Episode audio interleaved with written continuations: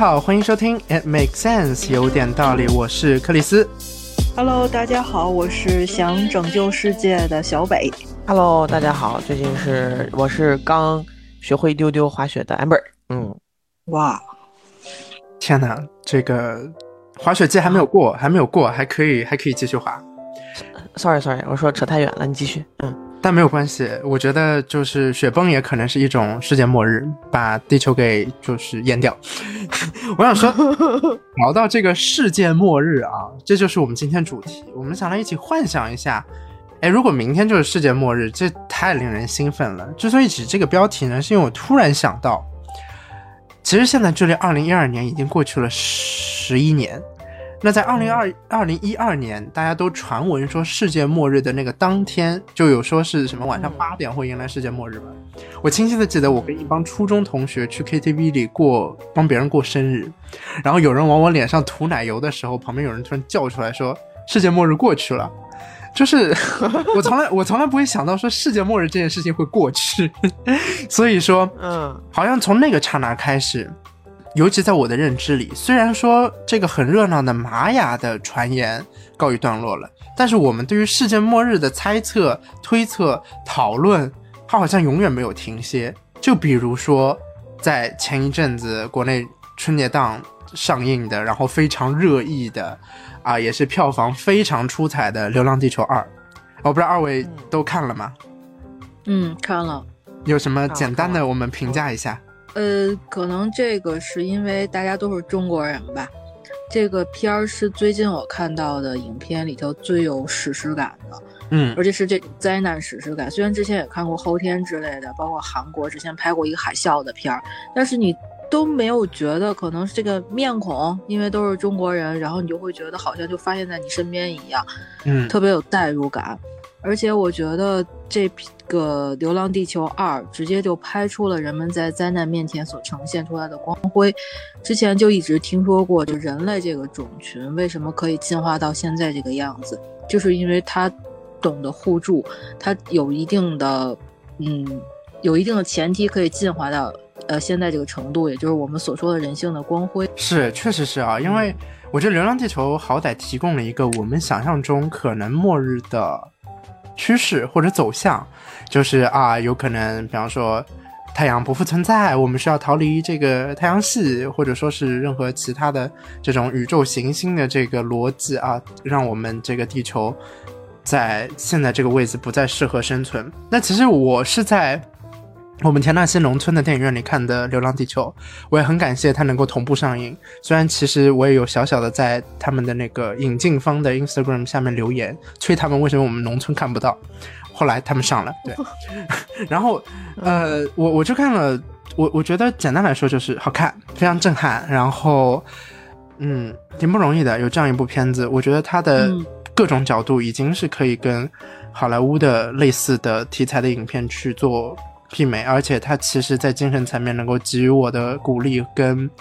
啊，会对于我引发更多的思考，是远远超过同题材的一些呃西方影片。我觉得这是让我非常震撼的。我不知道 Amber 看完以后有什么想法。从情节的推动上来，我觉得就是因为它真的是立足于科幻，是真正很科学的那种科幻。就像《流浪地球一》，当时我也是院线看的嘛。嗯嗯，但是我觉得跟《Instella》比起来的话，就是它还没有那么正真正的科技，它有一些 bug。因为我自己是就是就 science 背景的，碰到一些东西，我觉得不符合我的认知推断，我就会很难受啊啊！但是它有一点，我觉得就特别的合适，就是它有点，它比一进步很大的一个地方，就是它呃撬动整个剧情往前推的，其实就是人的爱情和亲情嘛。啊，就我觉得这个其实就是人面对灾难之前的，就是让你去闪闪发光的这么一个点。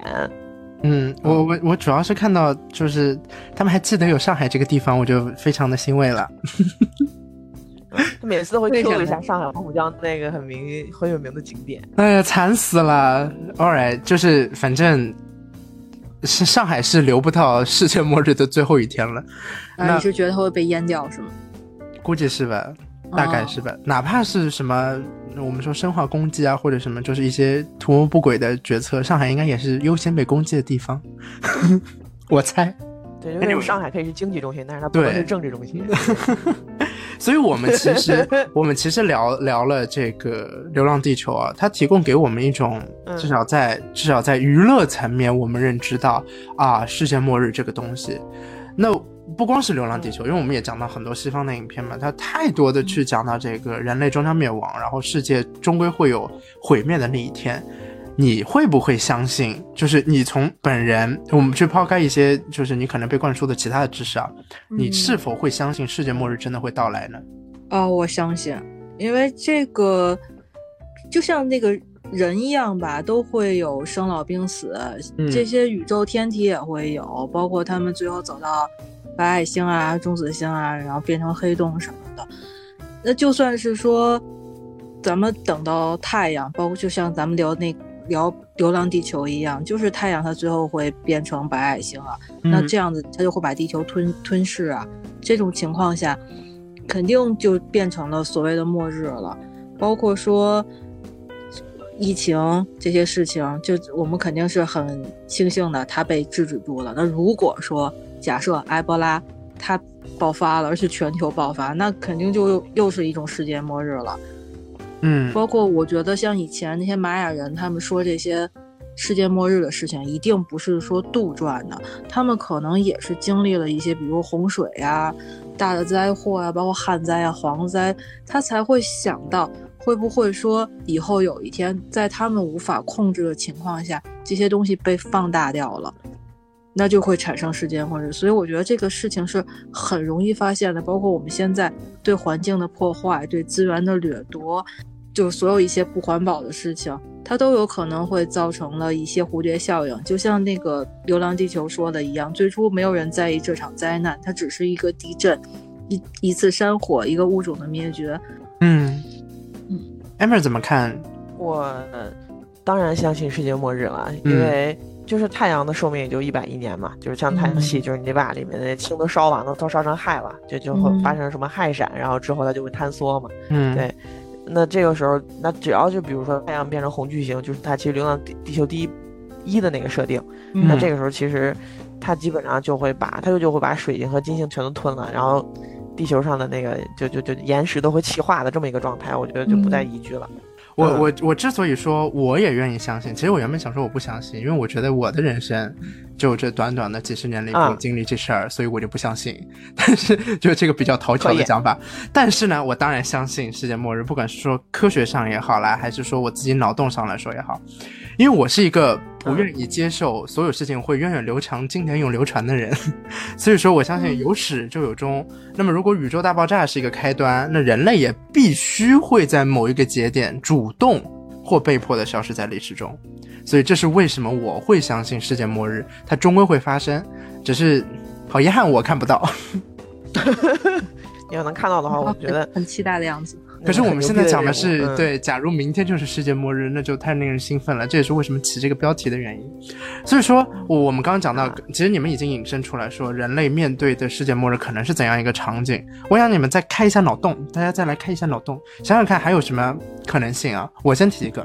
因为是脑洞，所以我们完全抛开科学这件事儿，好吧？就是、我们现在回到中世纪，对，呃，我我之前看了看了一部番，但是我大概就看了两三集，因为他的那个人设多少有点不讨我的心意。他叫《石纪元》，然后是非常口碑非常好的一部番，但是相对小众，相对冷门。它里面讲的就是说，突然有一天，人类都变成了石头，这个地球上所有的生物都变成了石头，然后、嗯对，就是这样，没了。如果没有主角的话，大家就会持续的变成石头，就是人类没有了，地球上生物没有了，那不就是地球世界毁灭了吗？对，这是一种。嗯，然后还有一个是我本人对于丧尸非常感兴趣，我非常喜欢丧尸。嗯，但是我没有对丧尸的这个娱乐文化非常感兴趣，我就是非常喜欢丧尸这个物种，就我很期待在路上能够啊遇到丧尸。我常常的幻想，如果我走在，就比方说我我突然我我会在外面，在任何一个场景，比方说我在教室里，我在路上走，然后我在图书馆里，然后我去星巴克，然后我突然想，突然现在丧尸爆发了，我要躲到哪里去？然后我会在那个时候给自己一个就是十秒钟的判断，然后来判断到哦没有地方躲，好，这个这个我们就不想了。对，大概就是这样，就是嗯，给自己生活带来一些乐趣吧。我不知道，我不知道你们二位，嗯小小伟 Amber，你们有什么啊，对于世界末日的这个脑洞吗？我也是之前看过一个电影，就既然你说开脑洞嘛，那个电影最后讲的就是人类丧失了生育能力，所以人类就一直只有病跟死，他没有生，然后人类慢慢就走向灭亡了。当然，那个电影它是有点宗教意味的，它最后好像是说通过神的指引吧，发现有一个女性可以怀孕，这个就听着就生下一个救世主，这种感觉听起来有点像是那个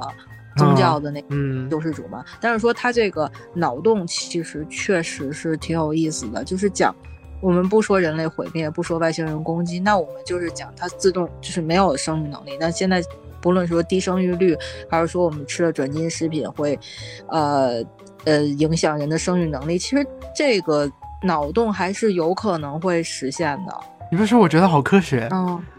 哦，完了，哎，我那你说我再给你讲一个，你说是咋讲呢？是科学还是不科学呢？你就说这事儿有多么的几率大呀？这也是我觉得最有可能世界灭亡的可能。那就是有一天我做一梦，然后我就梦见晚上有一个小行星要撞地球了，就巨真的那种。嗯然后第二天我也不知道为啥，我就就搜了一下微博，结果微博上面真的说，就在我做梦那天晚上，有一颗小行星与地球擦肩而过。妈呀，你好灵啊！哎就是巧了吧？就是咱小北，咱小北老师确实很灵，大家听往期节目就知道了。然后就，所以我就觉得，保不准哪天小行星就撞地球了。而且之前有实例啊，恐龙灭绝不就是因为小行星撞了一下？嗯，一个说法是，啊，确实，对啊，对。然后关于丧尸，其实我也挺感兴趣的，但是我就是有点不太明白这个丧尸为什么不会腐烂。就是它就是腐烂到一定程度，你发现没有，它就不再腐烂了。我我觉得这是所有丧尸剧的 bug。对，我就哎，而且我觉得最逗的就是，我就在想，丧尸如果要能腐烂的话，那毁灭他们最好的办法就是你等它自己烂，烂到结缔组织啊什么都已经烂没的时候，就一把骨头了，它也站不起来了，那丧尸就毁灭了。完了，人也毁灭了，丧尸也毁灭了，这个世界上只有动物了。跟动物丧尸动物动物动物吃了腐肉，然后也毁灭了。完了，然后植物在吸收了动物的营养也毁灭对。，哎，霉菌霉菌占领世界，嗯，放线本卷的拉斯瓦但对吧？对，但本来他们就占领世界，所以 anyway 啊啊，也听着好科学哎。我们今天是有科学讨论节目吗？还有什么吗？还有什么吗？就是我觉得，因为 Chris 说丧尸他很爱看的时候，就是我是眼前一亮的，因为我真的是一个丧尸电影粉，就从上初中好像那会儿是《生化危机一》开始我就开始追，嗯嗯、所以他当时那里边有一个特别特别牛逼的场景，就是那个电影那个电梯门一打开，然后这时候丧尸就一起涌出来，然后就把那个人给吃了。对，所以这个有一个让我有现在有后遗症，就是所有只要电梯门一开，然后我就会想那个场景。对，就是我想就是用一个很暴力的场景，就是一个丧尸把屠城啊，但这个是目前很多丧尸剧里面演的一个情景。嗯，我觉得这个是被他们强行植入的一个印象，不是我自己想象的。嗯另外一个，我觉得可能比较真实的那种，大家记得《泰坦尼克号》里边就是让即将沉没的时候那些剧情、那些嗯场面吗？嗯就是哦，我记得特别印象深刻，就是那些甲板上那些小提琴家，他们就开始弹演奏一些非常舒缓的一些音乐。就那个时候船已经倾斜的就很严重了，然后他们就在那儿就是身子倾斜着，然后还在那儿演奏。一些那个贵族的一对老夫妻好像是吧，他们就一起躺在床上，这个时候海水就已经把那个船周围全部都淹没了。嗯啊，就等等等等，就是人类就是真的面面对一些末日，或者是像所有人全都要船要沉了，人们没有一个能幸免的这种状态之下，就是人们的一个选择。还还有一个妈妈，妈妈好像是下等舱的一个妈妈，然后再给她的两个小孩讲故事，哄他们睡觉。就这个时候，那个整个那下那个那个那个就下等舱就完全已经被海水下面淹没了。我觉得整个这是那个，我觉得它也算是一种就是一个小规模的一个一个灭绝吧。就那个是让我觉得最感动的地方什么原因呢？啊！我我我我想象的就啊，对你这个脑洞来自于什么原因？就是怎样才会造成这样呢？我很我很想知道你这个 reason，因因为真真的是很大的就不可抗力，然后决定了你跟周围就是所有的这些生物体都要都要嗯死掉的时候，那我觉得嗯。这个时候就是有一个场景，可能不是什么就是大开大合的那种场景，而是说嗯。每个人就是就是选择一种比较比较比较友善啊、比较 peace 的方式来呈现，就嗯，就相当于是剧中之前最后的一点光辉的感觉。是我们今天节目嗯结束以后，我们应该能拍三部电影。对，对，然后我啊其实还有，对我其实还有一些细微的脑洞，包括说，我其实非常不喜欢外星人，就是我对外星人题材的东西一点都不感兴趣。我对这个外星人，我们说它什么一个物种，对，很讨厌它。但是我会认为说，如果人类它自诩为地球的主宰者啊，就是最高智能生物，而产生多方向无法向善的矛盾和冲突的时候，我倒是蛮会期待外来的那个文明来消灭一下地球。就是完了，你这个是《三体》在地球补着，我感觉像 Chris 像神奇文明附身了，这来来惩治你们这些地球人。啊，没有把我也惩治掉啊！我我没有我没有期待我没有期待活着，我看过，我知道我知道我知道你想说什么，但是我我对于我本人没有任何的期待，我只是觉得就是，而且我的前提是，我觉得多方的文明都无法做到向善，就是哪怕还存在一丝希望，我都不会愿意这件事情发生。只是我觉得，如果说大家人类对自己都绝望了，那就撒由那拉呗，对吧？然后包括说，其实我还有另一个非常小的脑洞，我甚至不知道怎么展开。就是我觉得，如果当人类变得不再是人类，也是一种世界末日，也是一种灭亡。就像蚂蚁一样吗？啊、不一定，就是我的意思，它可能会被其他东西介入，它可能会变得不再是我们现在认知的人类的形态，呃，不不不是外貌，就我只是说人类这个东西，对，那会不会被 AI 给统治了呀？这可可能是一种情况啊。就就我我我我非常同意。其实我在提这个时候，我就想到 AI 啊之类的。啊、我不是说我们我们对于科学进步这件事情有什么忌讳啊，然后也不是说，呃，人类如果有一些自己无法解决要靠 AI 的这件事情，我们打引号的讳疾忌医啊。我只是觉得说，如果当人类他自己的思想、他自己的认知、他自己对于一些新事物的探索，不再完全由人类本身来驱动，就其实对其他动物可能没有影响，但是对于人类嗯，它是否还能被称为人类呢？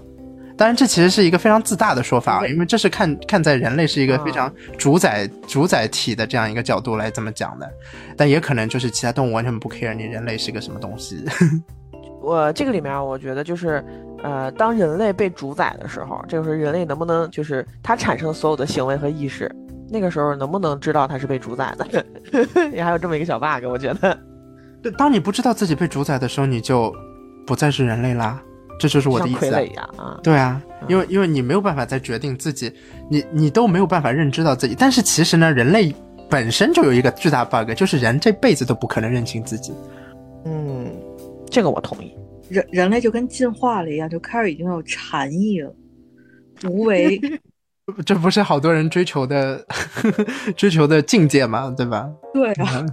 所以嗯，所以这也是为什么我觉得世界末日这个主题啊，常常跟什么宗教啊、神话啊，跟这种呃我们觉得比较比较比较飘在天上的东西，哎，还挺有关系。尤其是一些影视作品啊、文学作品里边，它都可能会借用这些东西，不管说是借喻、讽刺也好了，还是真的，其实这些东西对于我们的思想的发展是有极大的贡献的。那其实我们来聊一点，虽然还是开脑洞啊，但是聊一点稍微现实一点的东西。就比方说，我们标题说，假如明天就是世界末日，我们也不说是不是明天这样一个确切的嗯二十四小时以后，就说如果世界末日即将到来这个消息只有你被告知，或者只有你预知，我们说不管通过什么方式托梦也好啦，什么啊，就是突然有一天你脑子里蹦出了这个 这个想法，你会选择告诉别人吗？嗯对，你会你会选择把世界末日即将到来这件事儿跟别人说吗？那如果你会说的话，那个人或者那群人那些人他会是谁呢？我先来啊，嗯就是首先我觉得，真让我知道这么一事儿啊，嗯那我肯定就是小范围自己很信任的亲人和朋友去分享一下。如果要是我就这么大张旗鼓的跟所有人讲，就一个结果就是人家觉得我有病，你知道吗？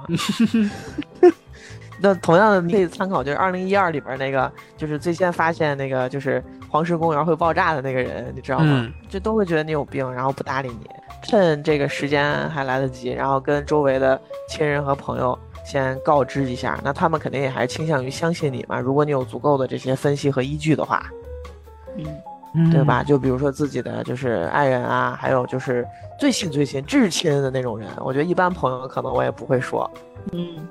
对，然后嗯然后跟他们说一些就是什么应该做一些什么样的准备啊。我觉得你这个是有道理的对我觉得你这是有道理的，因为稍在外面一圈的，不管说亲朋好友啊，就是跟你没那么亲密的，他真的不一定会相信你，因为你也说了，可能你没有什么依据，所以你只能去告诉那一些不管怎么样都会相信你的人。哎，对的，就是我那个你们看过一个片子叫那个忘了名字叫什么了，后天想起来了，后天、看过吗？嗯。看过，就那个片子其实也是，就是这种，就是相相当于就是那个地球的温度要骤降，大概降到零下多少，零下 maybe 七八十度，然后人都会冻死那么一个温度。但是这个是因为他爸爸本身是那个气象专家，直接给总统汇报那种，人家也是小范围流传这个消息，对不对？嗯包括你像二零一二这个题材也是，男男主的话，那是因为他恰好碰到那个疯子，并且他相信了那个疯子，嗯，然后他才找到了一些生机。对，其其实其实你看他的他的线都是这个样，他就是一个一个很小的一小的点，然后你相信了，然后嗯在在这里面，然后他那些主主角奋斗之类的，然后他活下来了。所以怎么说呢？这些主角他都有一些政商关系，就是、啊，对的，所以说这个世界末日这事儿吧，别让我知道，我我通知不了谁。你要知道，你得告诉我，我会相信的。嗯行，呃，那那呃，小北呢？小北就是，如果你突然不知道怎么样的知道了世界末日要来了，你会说吗？会啊，我肯定还得制定个小计划。我第一件事嗯先告诉我最八卦的小姐妹，你知道，这她的传播能力，就肯定我说一句话，她就替我说了好多句，所以我周围人小范围的绝对都知道了。然后这个时候估计也经过了一定时间了，然后我就要在这个节目里边说，说完了你赶紧去剪，然后放到网上，我看有没有被和谐掉。哎，不剪了直接上。如果他被和谐掉了，这事儿八成就是真的。我觉得小美也太精辟了啊！咱开直播，咱开直播。对，反正你就看吧，这节目只要是突然间直播直播被停掉了直播，那大家赶紧去抢盐吧。是我我在想啊，其实就是这个问题，我之所以就是最初提出来，是因为我其实关注了很多，不管是世界末日主题的海龟汤啊，然后互动叙事啊，或者说是甚至是剧本杀啊。我原本想的是，就是我会非常自私的告诉我的，就是可能就一两个，甚至只有只有亲戚，就是呃，甚至只有父母，也不就不存在别的亲戚。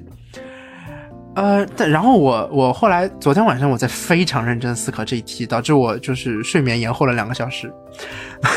我想的是，我想的是，嗯，我可能不会选择告诉任何人。就如果我知道这件事情，而且我当我知道这件事情只有我自己知道，我一直以为我是憋不住秘密的人，但是我很意外，就是我通常不用封口费就能封口，所以说，就是不论在任何情况下，如果当我知道了世界末日即将到来，就不管是说我们托梦也好，还好，还是甚至是我是目前人类这部故事这这一部小说的天选主角也好，我的决定是 keep it as an eternity secret，就是还是把它当做我自己唯一知道的事情。有几个理由，一是我觉得我没有办法改变。呃，甚至我也没有意愿去改变。如果当我知道世界末日即将到来的话，就是它，它如果终归会发生，而且其实如果我们知道倒计时这件事儿，它到不了多久嘛，对吧？它终归会到来，不是说 一百年以后世界末日那关我屁事。嗯，所以说我没有办法作为一个个体去背负起什么拯救人类的责任。我觉得，哪怕是我是一个很有权有势，或者我是真的是 superhero，我也觉得我作为一个单，你看连漫威的那个复仇者联盟。它都是一坨人，一呃呃一坨生物，对吧？所以所以 所以它如果单一个体，你看就会有一些舆论上的讨伐啦，或者是哎，你看他救不了家人啊，或者是有的没的，他们爱用这些桥段嘛。所以与天斗与地斗纵然其乐无穷，但是我觉得我不行。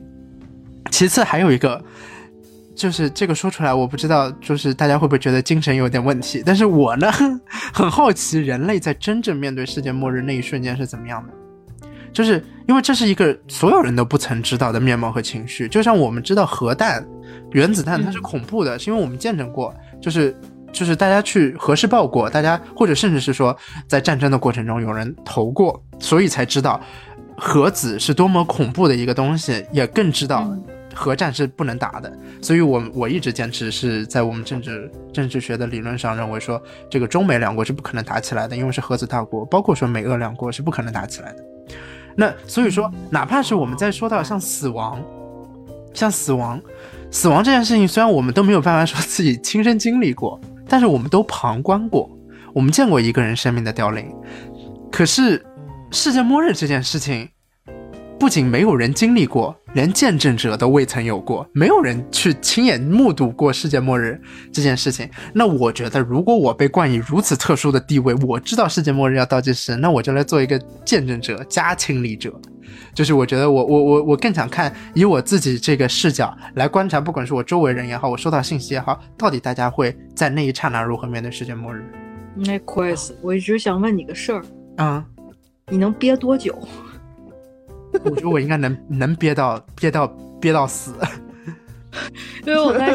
如如果要是像那种切尔诺贝利这种核泄漏，就是它不是说像那种突然间爆发性的，然后一下全毁灭了，它可能有几年，嗯，或者十几年，然后它是一个慢性的病，或者是一个慢性的蔓延过程，然后你就好痛苦啊！你要一直憋着这件事儿。哎，我可能会去找点别的事儿干吧。等到 等到真的快出事儿了，我再再搂一眼。不，说实话，其实这个想法也特别自私。我也觉得就是应该值得批判，但是呢，嗯，反正咱看脑洞无所谓。但是其实能站出来说这句话的人，他就担负了很大的责任，而且他可能会面对很多事儿。这个是非常的怎么讲，是一种英雄主义。因为其实对于你来讲，你也不一定是百分之百能够确定这件事情带来的影响，但是你敢于去面对和敢于告知大家。但是我觉得这个情况下你不说也是有一定理由的，因为它就像刚才我们说那切尔诺贝利那种可能性，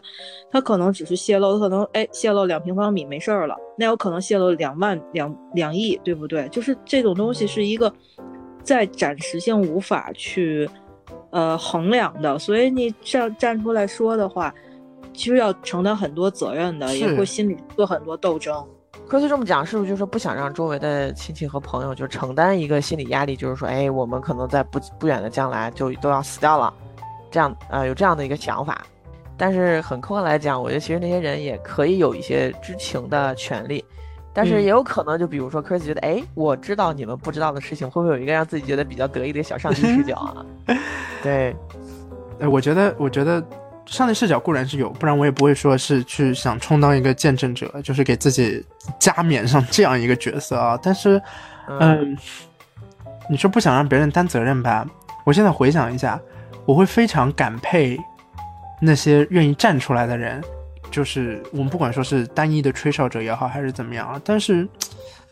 哎，我始终我始终认为，就是我可能干不出这样的事情，也可能是出自于我。人就对于自己存在怯懦或者说害怕吧，然后也有一个就是，实在是担不起这样的大责，就是我觉得这个还是对，哪怕是说我能经得住所有的谩骂、所有的猜疑、所有觉得嗯你是不是疯了类似这样，当然也有可能我说出来没人在乎啊。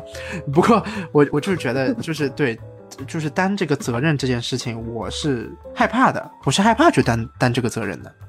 嗯。我理解，我非常理解啊。其实我觉得就是咱们说的这个事件的一个现实版本，我觉得可能真的就是那，就比如说真的有世界末日了，然后有一个人他勇敢的站出来说了，人们的反应以及那个人会得到的一个结果。嗯，一种预言，我觉得这是是，而且很困难，因为主要是嗯，我们 我们大家都愿意想很多了，一旦想很多，就是很多事情就没有办法单纯的处理，包括世界末日。所以说，那确实对。所以我们讲到说，现在即将马上来世界末日了，不管你告不告诉别人，因为你知道世界末日这件事儿，那你在知道世界末日之后，你会干的我们说我们说，我们我们先说你会干的一件事儿是什么吧？嗯如果只能选一件事件，嗯对，如果只能选一件，你会干的事儿是？那就喊小北先来。呃，那我肯定会骂老板啊。哦对，这哇，这个就多么现实。是是非常现实。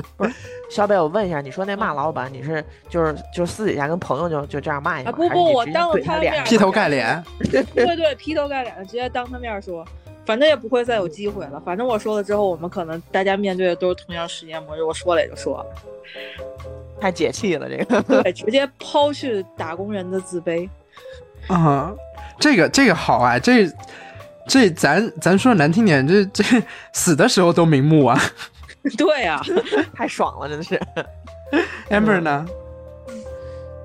就我我我，其实我觉得他说是骂老板，我很赞同，因为之前我确实就这么干过，完了我后来我就申请离职了。然后这个对，然后那个自由职业这么长时间了嘛，就我真的要到世界末日的话，应该就在家里待着吧，做做饭，聊聊天儿，打打游戏，看看电影，就干这了就。嗯 嗯，嗯，你说了好多个事儿祥。和一派的嗯是。对，嗯，但是对我我就是正常过生活，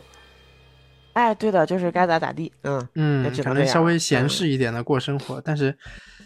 哎呀，我我很难想象，如果我在那个时候还有没有心情来闲适的过生活，我应该就就是把我把我所有的课全推掉啊，不上课了，不干活了，就就就啊享受。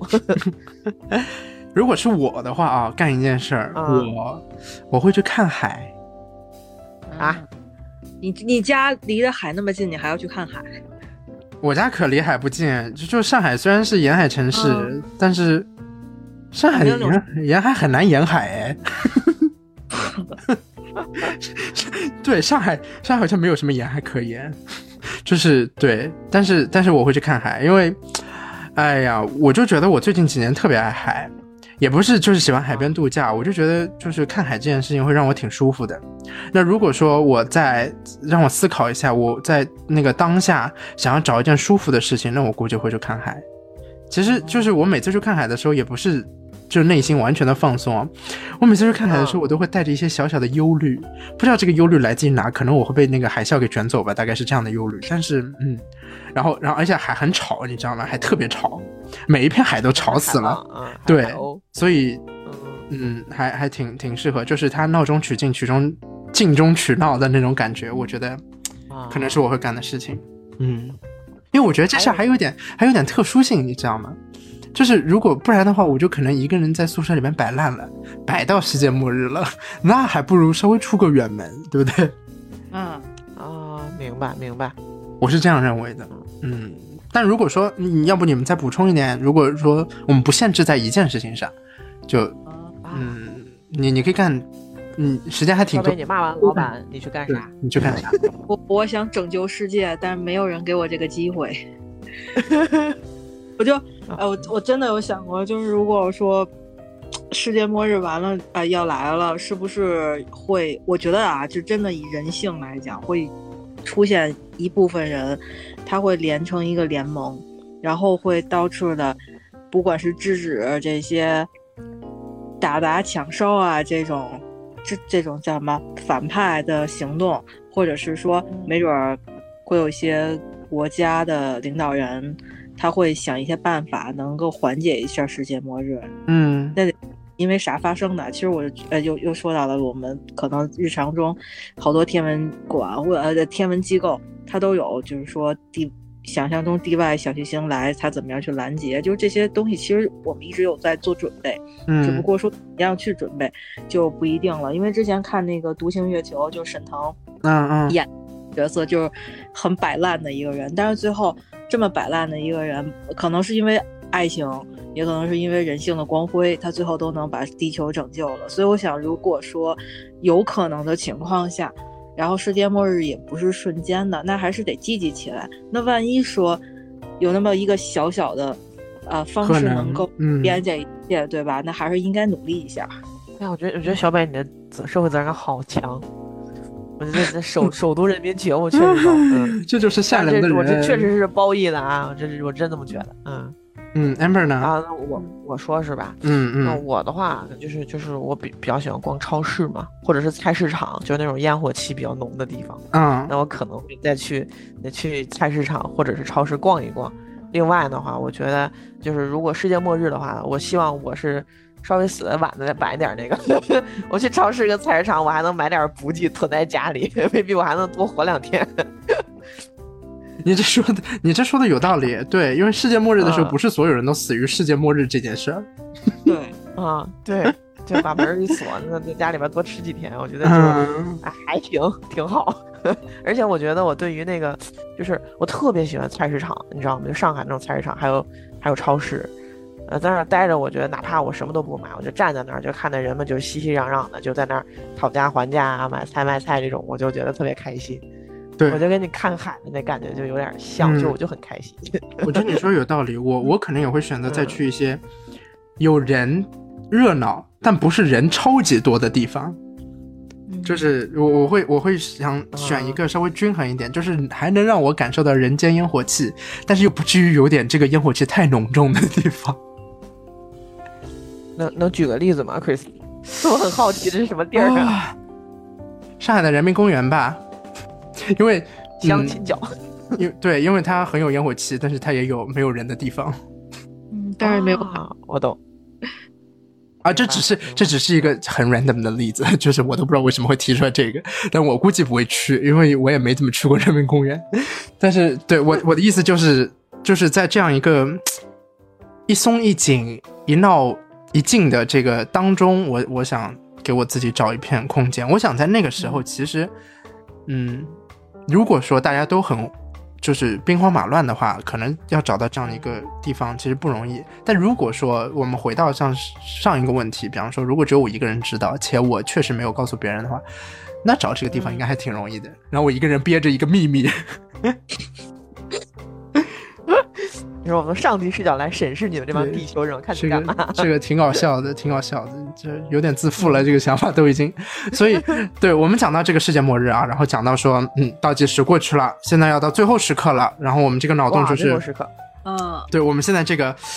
嗯，其实这个问题还有点古怪，就是你会选择循规蹈矩的活着，就比方说，就就像 Amber 刚说的那样，就是 everyday life，然后自己在家里可能嗯。做做做做做做食物，然后看看电影之类的，还是会，嗯，也是我们刚刚其实已经提到，就有些什么抢砸抢砸那个商店啊什么的，就是肆意疯狂的抛开一些我们说法律的约束啊、道德的伦理啊，就这说的已经挺严重的，但是就抛开这些框架的去活着呢，你会觉得，我肯定还是得循规蹈矩的活着，因为我就看这些相关的，都不说是世界末日了，比如说，比如说一些僵尸片啊，或者是一些这叫什么，就是产生一些群群体冲动的社会事件的这种片子里边，就觉得不是死于这事件本身，而是属于人人为道德方面的死亡是更可怕的，因为那个时候已经道德的沦陷，他们不管是说杀人也好，还是越货也好，就已经是属属于这种娱乐性质的那种了，就没有道德和法律的约束了。这样的话是痛苦的，只能这么讲。那与其说大家都在这儿的。自己的欢乐建呃建立在别人的痛苦上，那也有可能说更强的人在建立到这帮人痛苦上，就大鱼吃小鱼了。那还不如大家还是循规蹈矩的活着呢，至少还能走得安详一点儿。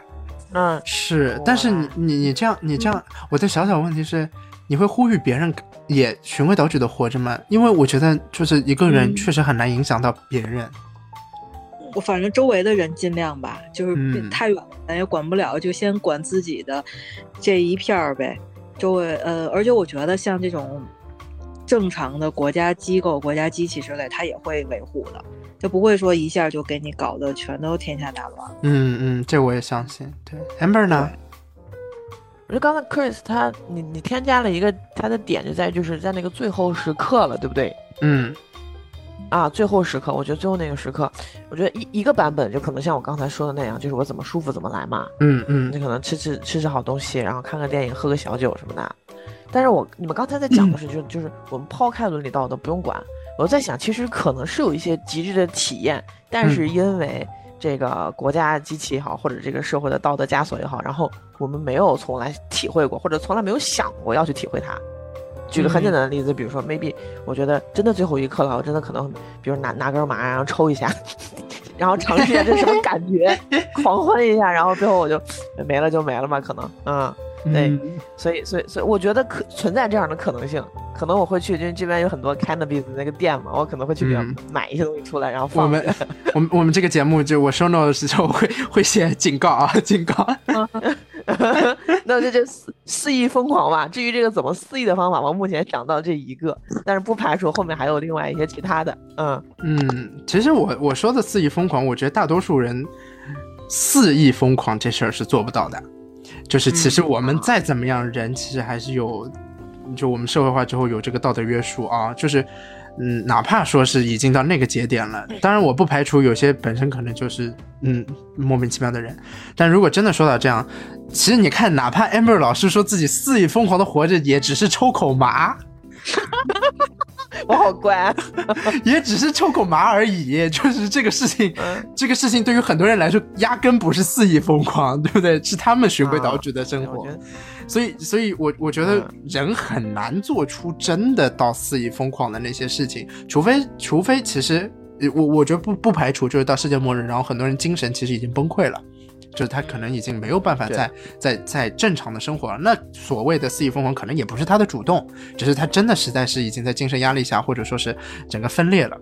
那包括说我我其实想提的很多肆意疯狂，比方说随机杀人，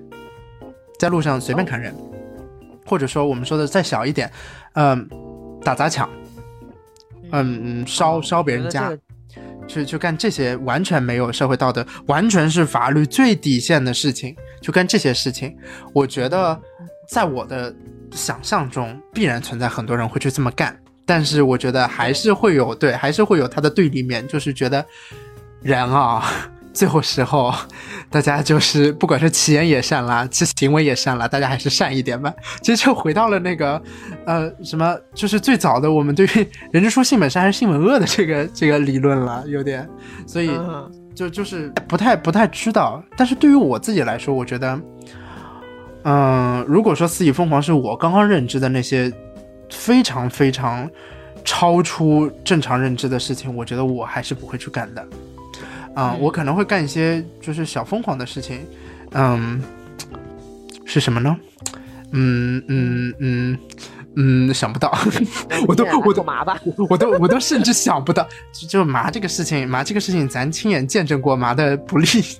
因素，虽然没有经历过，对，但是我们亲眼见证过，嗯，还是算了，想想别的吧。对我，我现在思考一下啊，想想想想别的。对，但是我呢是这样的，就像我没有勇气去告诉别人世界末日即将到来这件事，我也没有觉悟去燃尽自己的生命，就是以那种非常非常，就我们说肆意潇洒，然后那种就是非常澎湃的那种样子去燃尽自己生命。我觉得还是，嗯，如果大家都要面对世界末日的话，还是默默流逝吧。反正到了那个节点就是这样了。对你，你现在你现在做的这些这些看起来疯狂的事情。你没有见证者，你自己对自己干嘛，对吧？所以说，嗯，我我其实觉得我的理论还挺一贯的，就是 我我觉得就是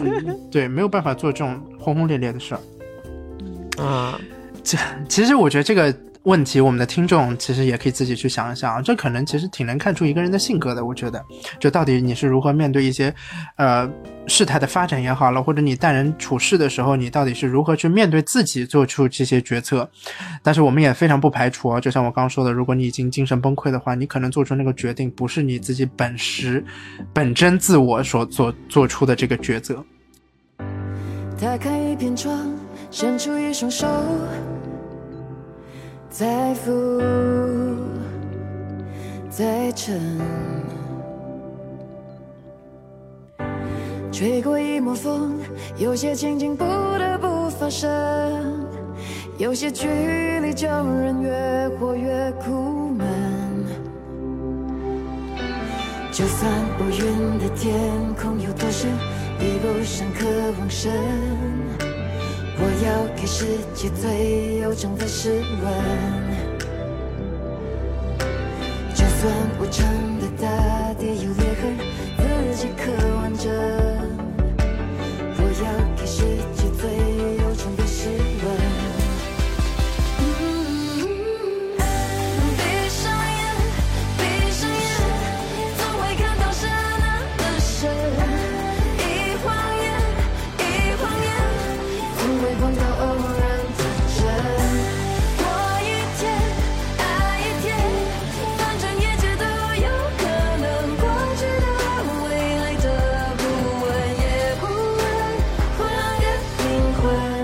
那其实我们这是一个小小的脑洞，我们来说一些快乐的脑洞啊，就是你在世界末日之后啊，世界不是没有之后了，世界末日到达之前，你最后一口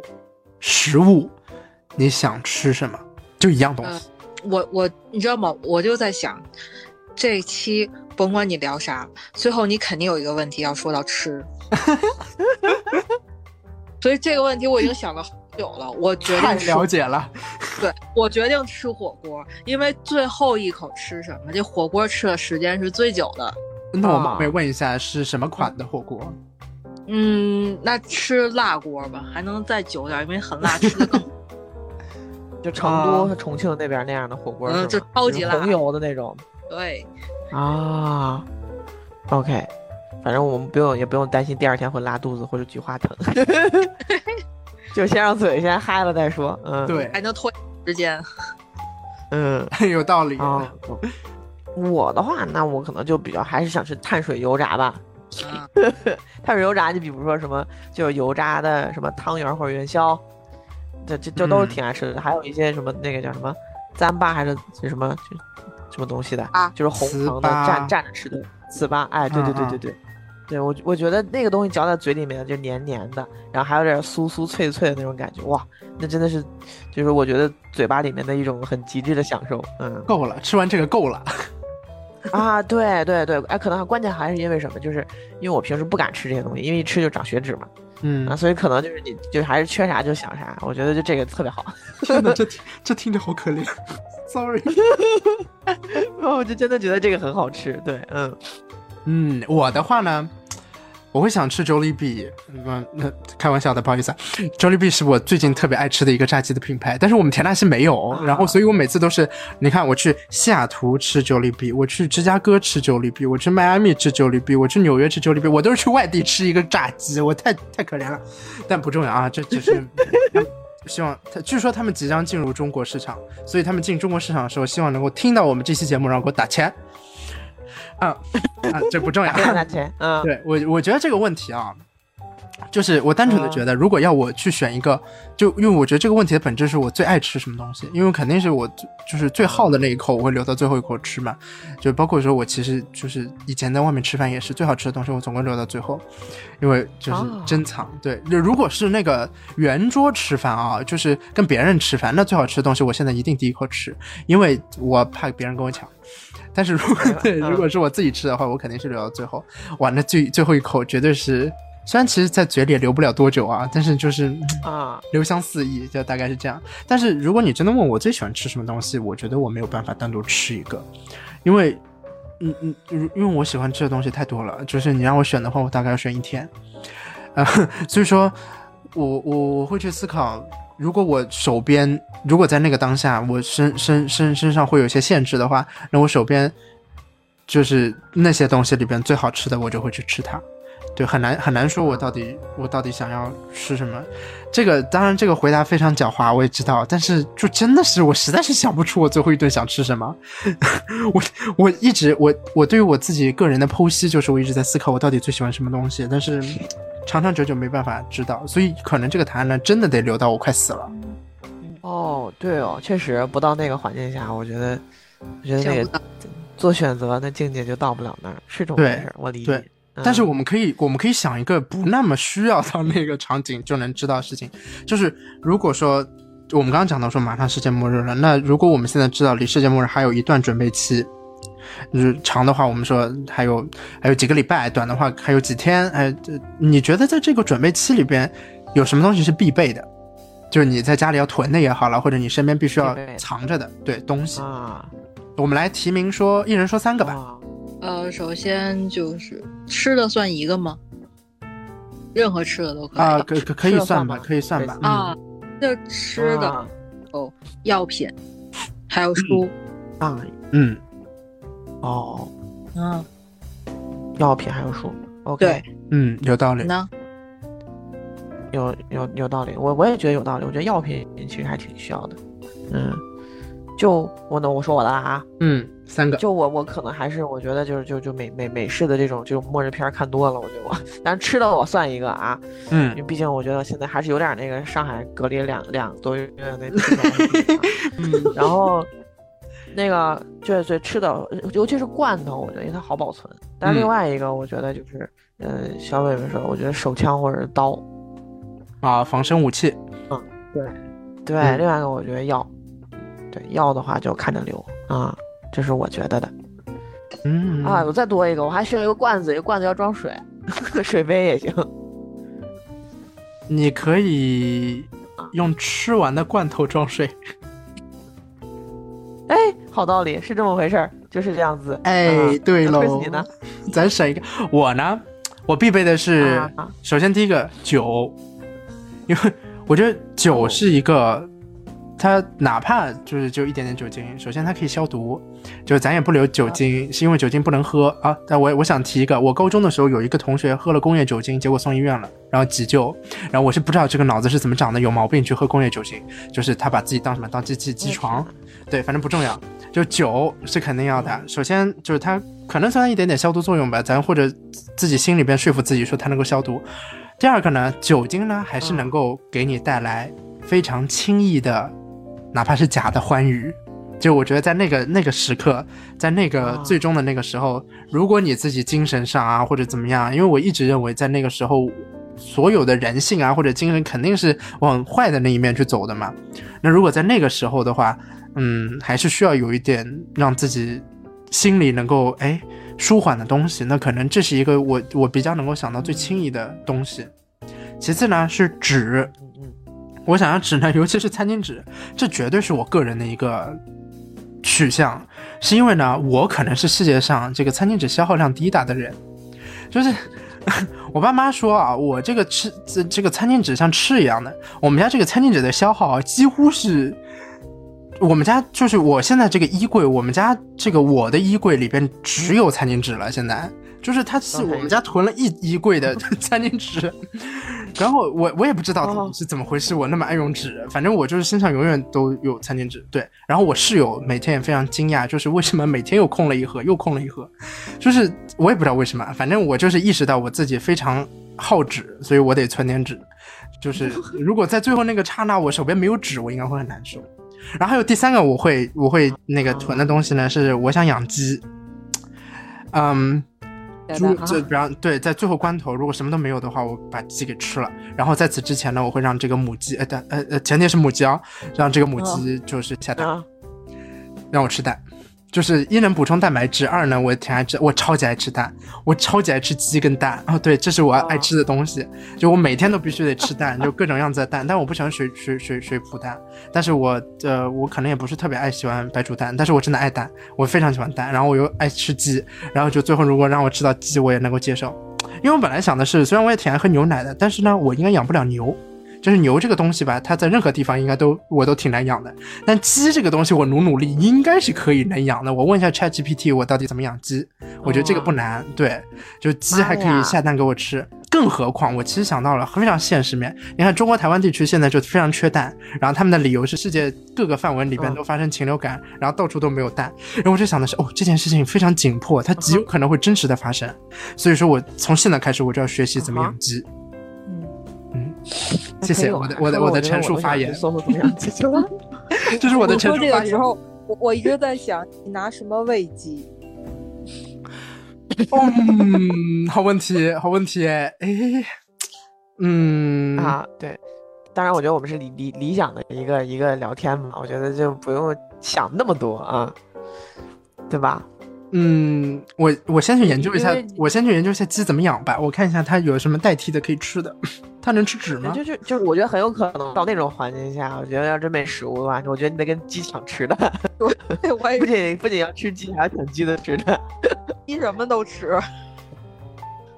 行，那行，那行，反正我我的认知里面，鸡还是相对好养活的吧。嗯，对啊，对，是的，哦说到这儿，我觉得，我我我觉得我被 Chris 说服到，就是后面真的我在这边如果有个小房子，有个小后院的话，我要养两只鸡。真的，我我真的很认真的在思考这个问题。当然，我没有想到养鸡鸡要吃东西，哎，我为什么会没有想到这事儿呢？但是我真的很认真的在思考，我真的把自己带入进去了，你知道吗？你也可以就是种点什么番茄之类的，只要靠阳光就可以了。前提是世界末日不是因为太阳。嗯，但是前提是我啊好像我好像没有什么种植物的双手，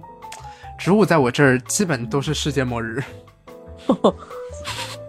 但是我 对我这鸡我应该养得活，对，就是它好歹在动，就是我每天能够判断它有没有活着。植物我连它死没死我都判断不了。对，反正我的这个想法，我觉得二位讲的非常的现实，然后我讲的呢，就是带着一些嗯，带着一些不现实，但是我觉得嗯嗯，怎么说呢，也挺有道理的吧，我自己说服我自己。所以说，所以让说自己舒服的一种理想主义啊。，对我，我觉得，嗯，其实很多的这个出发点还是我到底喜欢什么，我想要什么，就是在最后的时候，我们都是想要尽可能的满足自己嘛，所以才会提出说有一些，哪怕是像 Amber 说的这个防身武器，都是不希望自己在世界末日真的来临之前被人家已经咔嚓掉了，对不对？嗯，嗯，所以说像这个世界末日啊，我们讨论那么多，不管说是看脑洞也好，还是这个，嗯、在一些相对比较科学的、有现实面的一些基础的情况下，我们思考的世界末日到底会怎么样？那我们再来思考一个可能就更加的，我觉得有具有讨论的意义了，而且我也觉得它可能是像《嗯流浪地球》啊。就是因为《流浪地球》一开始的一幕是那个数字数字生命被发明出来嘛，对吧？然后然后后面就是一个嗯 debate，、就是说数字生命也好，还是我们流浪地球的这个选择。然后像数字生命这件事儿，包括一开头的那个，呃，我们假设他是印度裔的科学家，然后在那儿可能进行一些激情激昂的演说，认为数字生命才是真正的选择。然后最后他可能就是，呃，嗯，没有被主流的意见进行呃捕捉或者选择。所以说，如果到了真的到这个世界末日，或者是末日之后了，你觉得你个人就只是说仅限于你个人这样一个是人物，你会留下怎样的遗产？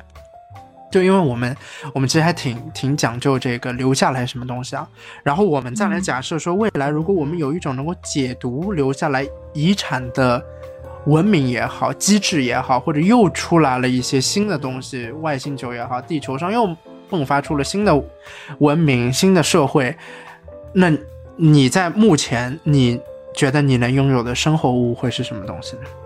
小北，嗯，哦，如果说就真的科技已经发展到元宇宙那个阶段了，就是我们每个人就像《流浪地球二》一样，会有一个虚拟的人物在元宇宙里，那这肯定是最好的，因为你甚至可以把自己家庭里的所有情况、摆设之类都可以投射到另一个世界。那如如果说退一步，只是到我个人上，因为我个人不可能去造一个元宇宙的这种空间之类的，而且没发展到这个阶段的话，就是咱们这个科技，那我可能最想留下来的就是一个电脑硬盘，然后在硬盘里头我会标上什么时候我们这个世界以何种方式发生了世界末日，然后会把我觉得，当然这个事儿可能也不一定由我来做啊，这么多科学家，但是如果经有就是我有能力有精力的情况下，会把我这一些杂志啊书里头关于人类文明历史的东西，把它转成电子版放到里头，哪怕是扫描或者图片之类的，然后最后再给它附上一条，就是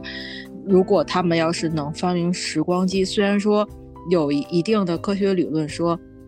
我们到过去并不一定能够改变未来。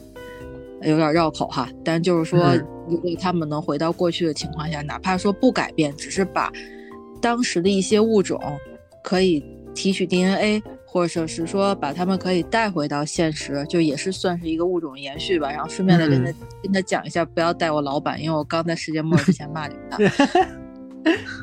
嗯，我大概就是这样我。喜欢我喜欢我喜欢最后这个这个点，老板好惨，不过老板惨有惨有应得吧，只能说，嗯，嗯。老板活该然后啊那个。我的话是这样啊，嗯。呃，就是，呃，就是我是讲，如果真的是末日的话，或者是说，比如说人人人类灭绝很久之后，然后出现了一个人会发现人留下的一个东西，嗯。呃，我我觉得就是因为你们刚才说的那个叫什么一些虚拟的那些影像啊，或者是，呃，那东西它其实要借助于硬硬盘存在的，嗯。但硬盘这个东西它其实应该是有人去呵护着它，它才能存在在那儿。就一嗯旦没有人在的话，那个东西其实很容易损耗的。嗯。就我我觉得就是在一个那样的，在我们现在讨论这个背景之下，其实像硬盘这样的电子资料，其实是非常容易被损害、被损坏的，留不下来的。对，尤尤其是比如说看一些时间的尺度，大家看一下现在那个，就是就是比如说我们的这个古埃及文明，或者说我们的叫什么，呃，什么两河流域什么文明之类的，这嗯，这幼发拉底河、留下来的就是底格就剩下，金字塔和狮身人面像了，其他什么都没了。对，嗯。包包括那个什么，对我来说一下，就是就是因为这个这个问题，其实有一些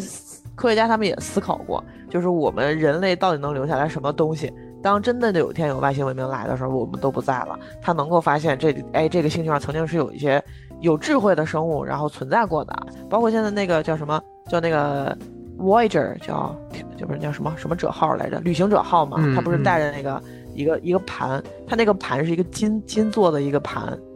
嗯金做的一个盘，然后那个盘上刻了一些就是就是我们人类的一些信息的符号，包括人类在呃宇宙当中的坐标等等等等，带着那个盘往远处走的。所以我，我觉得其实那个东西，包括你比如我做一个金的东西，我把那东西刻在上头，就跟刻在石头上一样的。我觉得这个是真能留下来的一种方式，嗯它能对它比较能够抵御这个这个这个时光的打磨。我觉得，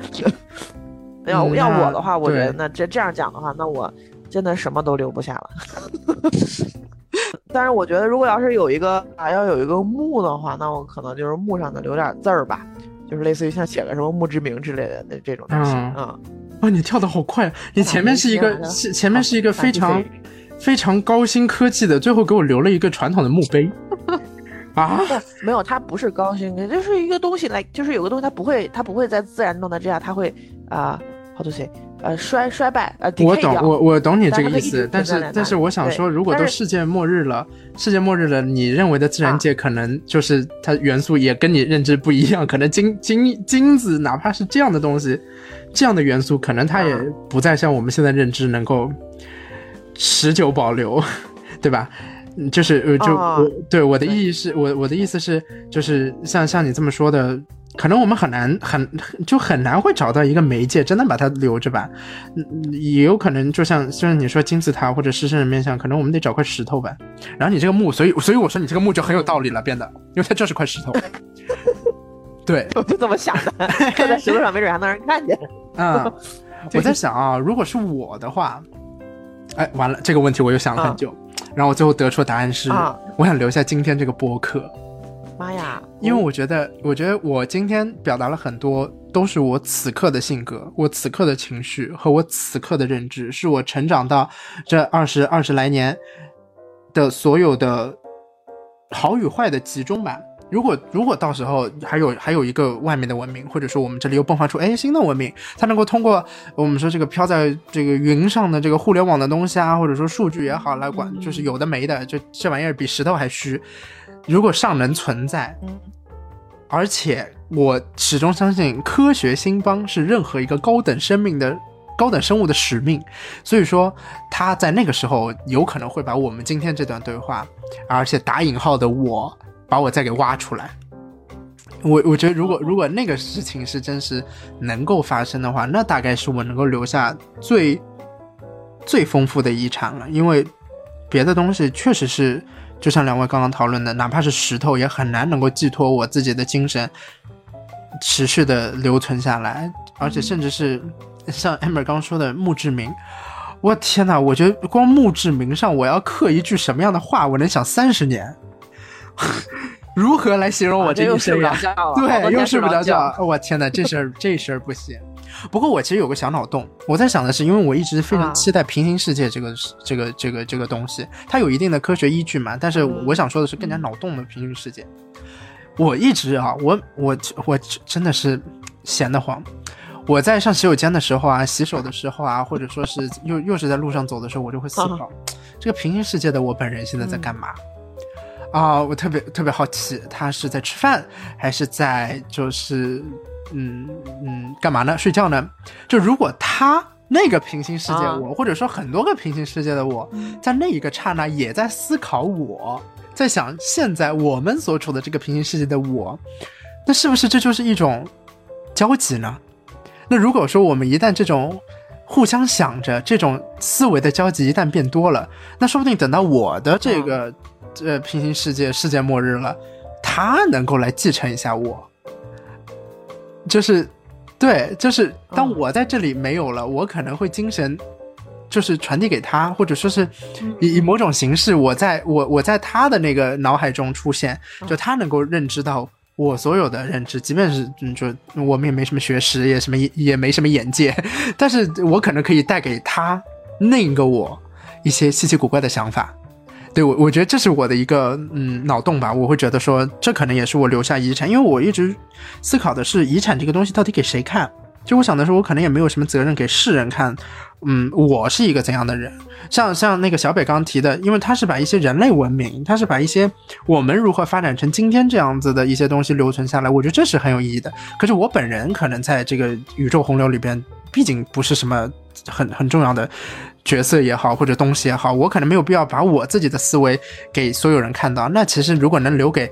平行世界另一个我，那我觉得就很有意义了。那你说的其实也不是没啥可能，这不就是那个量子吗？啊，对啊，啊，就是总总会无论宇宙有多大，在在某一刻总会有一个质子，可是跟你一样的。嗯，嗯，我我我我感觉你你刚才说了一下，就是感觉像是瞬瞬息全宇宙的这个第二版第二第二部的那剧情，我感觉像。这就是为什么我特别喜欢瞬息全宇宙的设定，就是我觉得它还可以更加升华一点，再再深入的去 dig in 一下。就是我，我觉得这这这就是对我的思考。我觉得，如果平行世界的我愿意愿意接纳这个世界的我的话，我就觉得确实是我某种程度的，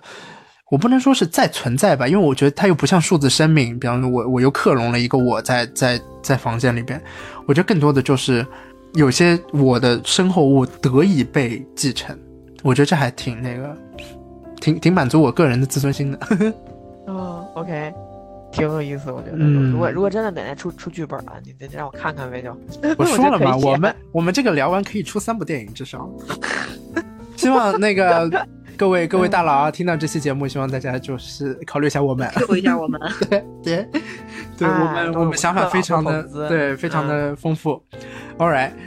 我们都说到了这个出电影了，是吧？好，下一个问题来了啊！世界末日主题的文化作品，嗯，哎，我我们怎么会那么会 Q 呢？正好到这个问题。世界末日主题的文化作品啊那么多，包括电影，包括小说，嗯，包括嗯嗯呃，甚至是嗯，我觉得任何吧，任何任何任何形式的艺术，哪怕是画作，对吧？诺亚方舟、宗教，它都在嗯不断的讨论世界末日，就跟我们开始的那个问题一样，就世界末日这个东西不断的被提及，而且，呃，方式与众不同，连我们三个人对于世界末日的认知都有极大的、呃极大的差异，就我们都会认为自己可能面临是不一样的世界末日的处境。那我我很好奇，就是我们作为一个群体吧，人类，或者是说我们只是这一群人，为什么会去追求这样的一种想象？就我们今天看那么多脑洞，我们为什么会去哎想要开这个脑洞？它的动机是什么？呃，有一种说法是说，就是因为世界末日大家都会死亡，那么死亡的教育是非常重要的。不管是呃国内最近几年也是非常多的去讨论如何去面对死亡。难道世界末日这个主题是我们对于死亡恐惧的脱敏的一种尝试吗？还是说，其实人类本身就很喜欢去探讨一些，就是我们主体性如何整体的去寻找一种出路？比方说，我们知道人类最终会选择灭亡，这样呃不是选择面临灭亡这样一件事情，是我们喜欢去呃挖掘到这样的一种可能性吗？哎，我我我我想知道二位是如何去想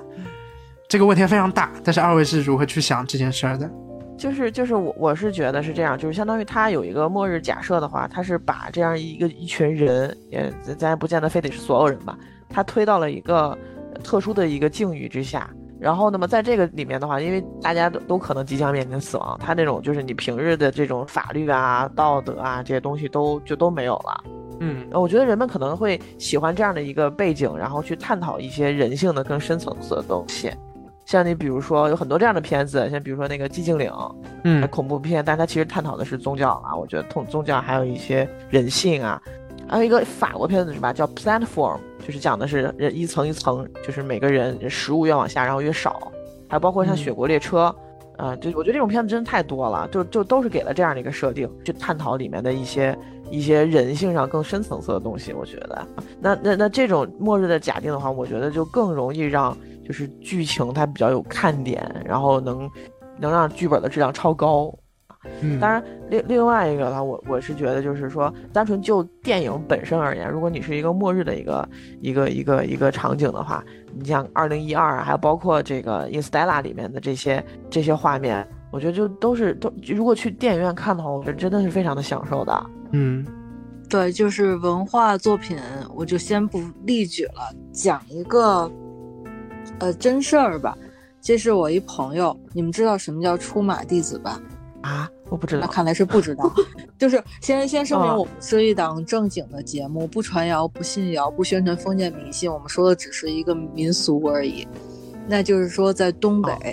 对有有这么一部分人，就是他们说，呃，他可以拜一些大仙儿，比如拜黄鼠狼啊，或者拜狐狸啊，然后让这些生物成为他们或者大仙儿吧，成为他们的师傅。然后嗯他就具备一些那个可以预测一些阴宅、阳宅啊，什么生辰八字，你哪天倒霉、哪天幸运之类的能力。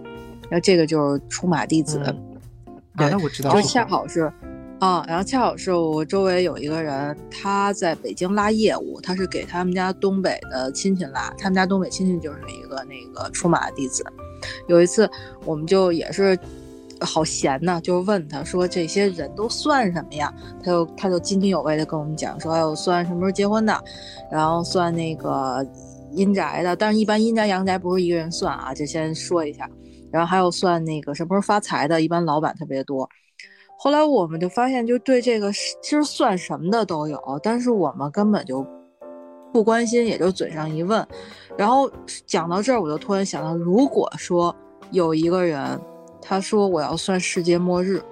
那我想可能当时在场的所有人都会竖起耳朵去听这件事情，因为世界末日它关心到它关系到每一个人，而不是像说发财啊、谈恋爱这些，它只是个人行为。所以说我感觉。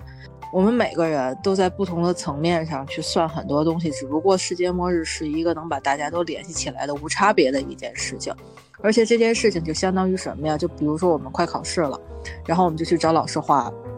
重点，这并不代表说老师给你画完重点，你考试一定会考好或者一定能通过，但是你心里就特别有底儿。所以说世界末日这个东西对于我们来讲，它就是一个集体性的出路，就是想大家。哎，有这么一事儿，知道了，我心里有有底儿，我就觉得踏实了。这个就是从我感觉是从人的心理状态上来讲，再有呢就是，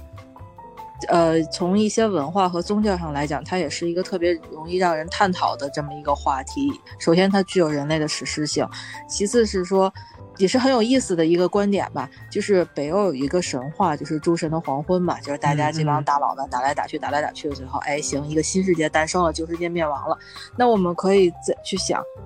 我们会不会就是这个末世后新诞生的人类呢？也就是说，我们已经是在世界末日之后诞生的人类了。那作为一个后世界末日的人，那我们会不会对以前就像追求？我们去探寻之前的历史一样，我们去探寻一下，哎，之前的那些末日之前发生了什么？有可能是各种人类在打斗，有可能是智人的灭亡，有可能是恐龙的灭亡等等一系列的。那通过这些东西，我们就在脑补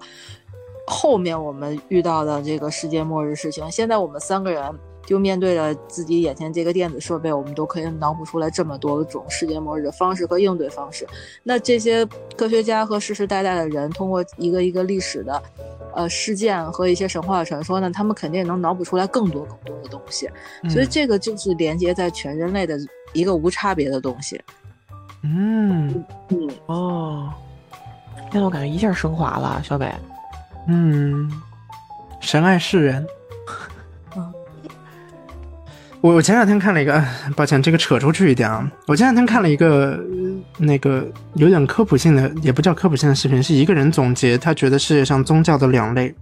西方宗教讲究的是天赋人权，是就是我们人类在模仿神仙的生活方式，然后想要把自己放大，然后到最后去跟他们趋同，然后这可能是我们的终结。然后东方的哲学就是我们去关注自己的渺小，去看周围所有人的所有生物、所有周围环境任何影响因素他们的走向，然后随后将自己融入进去，又让自己就是整个变得小一点，然后就可能更加的能够平等的面对这个世界。嗯，我我我觉得这个就很像，很像刚刚小贝说的。哦我打个比方吧，就有点像，类似于像你像，呃，如果说把新冠当成是一个末日的话，它就是无差攻无差别攻击的每一个人，嗯，对，在这件事情上没有假哪啊，哪怕我是一个很渺小的一员的话，那我觉得可能跟那些 whatever 那些很厉害的那些人，这个时候是完全平等的。是，刚两位分享了说，对于死亡是不是人类这个终归的宿命，我们在 practice，我们在就是让自己习惯，或者说脱敏，或者说其实，在影视作品里、文化作品里面提到它，就会引发更加深层的思考。那其实我一直觉得说，我们去讨论这个世界末日。可能只是为了找到一个最合理的借口来完成对于生命闭环这样一个逻辑，因为世界末日就像小北说的，其实跟我准备的答案一模一样，就是我说、世界末日不是单一的死，而是整体的无。亡，对，就是哦因因为因为你像那个保罗高更的名画，也是哲学三问嘛，我们从何处来，我们是谁，我们向何处去，Where do we come from? Where are we? Where are we going? 他现在馆藏在波士顿美术馆，欢迎大家去看。波士顿美术馆生意不太好，嗯，嗯然后 对，然后他这个这个哲学三问，其实你看套在任何地方，大家都在都在问，大家都在思考，但是我觉得。哪怕到了世界末日，我们可能真的只有到那个刹那，我们才会说，哦，我们去向哪里是去向一个世界末日。就是当这个落点是我们要去到世界末日的时候，这说明了一件事儿，就是我们不再需要去向了，因为这个去向已经被截断了。当我们缺少了这样一个问题的时候，我觉得我们会更加轻松的不把这三个问题当做问题了，因为很显然的是，我们永远都没有办法回答我们是谁。或许我们可以回答我们从哪里来，就从科学上，我们可能就观察宇宙的这个轨迹，观察行星的逻辑，观察那么多呃黑洞也好了，爆炸宇宙大爆炸也好了，我们会知道我们大概从哪里来，人人类是在什么时候诞生在这个行星上的，我们从什么演化而来。不管是达尔文的天演说也好，还是呃，好好这个学的东西全部忘记了。那个养养豆荚的那个男人叫什么？养豆荚啊，孟德尔，啊，对，孟 孟德尔也好。完，糟糕糟糕，这个写的写的真的很无知哎，救命！啊，对，就我我们可能会发现到自己是从哪里来的，但是我们永远没有办法解决我们是谁。但是如果我们一旦知道我们的去向是被截断的，有可能我们是谁这个问题就不重要了，因为我们不再需要去思考说，嗯，到底是有怎么循序渐进的去向我们的未来，而是我们的未来它已经是一个注定的结局，就是所有注定的结局。其实我看小说也是，我特别想要知道这个小说的结局是什么。如果一般不是什么特别会在结局抛大水包的作家的话，其实他的结局相对都是比较稳重的。那这个稳重的结局，它一定跟开头会形成戏剧性的一些差异。那我就会更加好奇中间是怎么走过的。那如果我们当知道了人类是从何而来，然后人类终将去的地方是一个世界末日的话，那可能我们每个人的生活也会更加精彩一点，因为我们会更加珍惜现在的每一天。这就跟死亡是一个道理，只是这是我们整体的珍惜。我我觉得这也很像就是《流浪地球二》的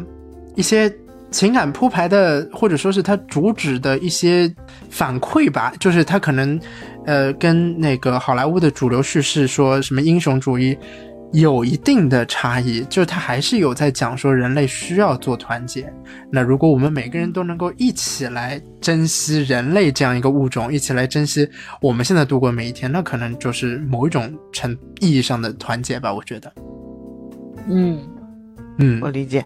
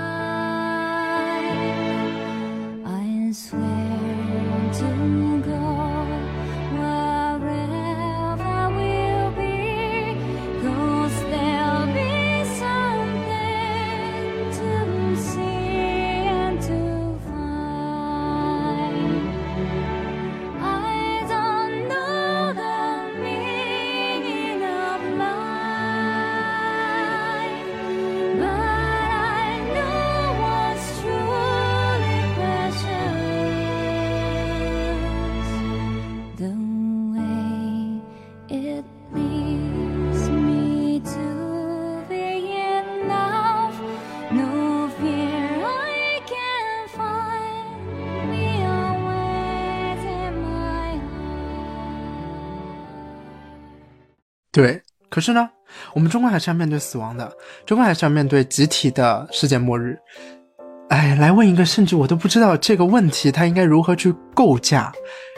我们要如何去面对已知的终将到来的死亡呢？我是觉得面就关于死亡呢，其实答案就很简单，就是面对，因为你没办法去逃避，但是你可以改变如何去面对，或者是说在你呃你决定怎么样去面对。因为我记得特别清楚，像我小时候就倒退往后倒退个十几年、二十几年这样子。嗯我们会不愿意提到死这个字，你会那时候就会听到，只要你提到死，就哪怕是说，哎呀累死了之类的死，然后你的家长呀，是尤其是那些老人都会说呸呸呸，他觉得这是一个不吉利的事情 这个这两天这这两天我又看到那个必称，啊。就是说不要说笑死我了，要要说要说啊笑负我了。啊，对，笑发财了。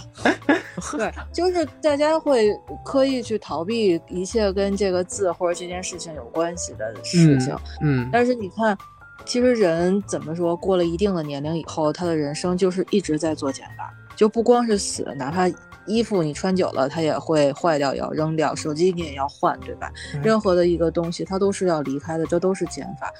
也加上这个社会慢慢的开放了，大家慢慢的也开始接受这个失去的过程，所以我感觉现在的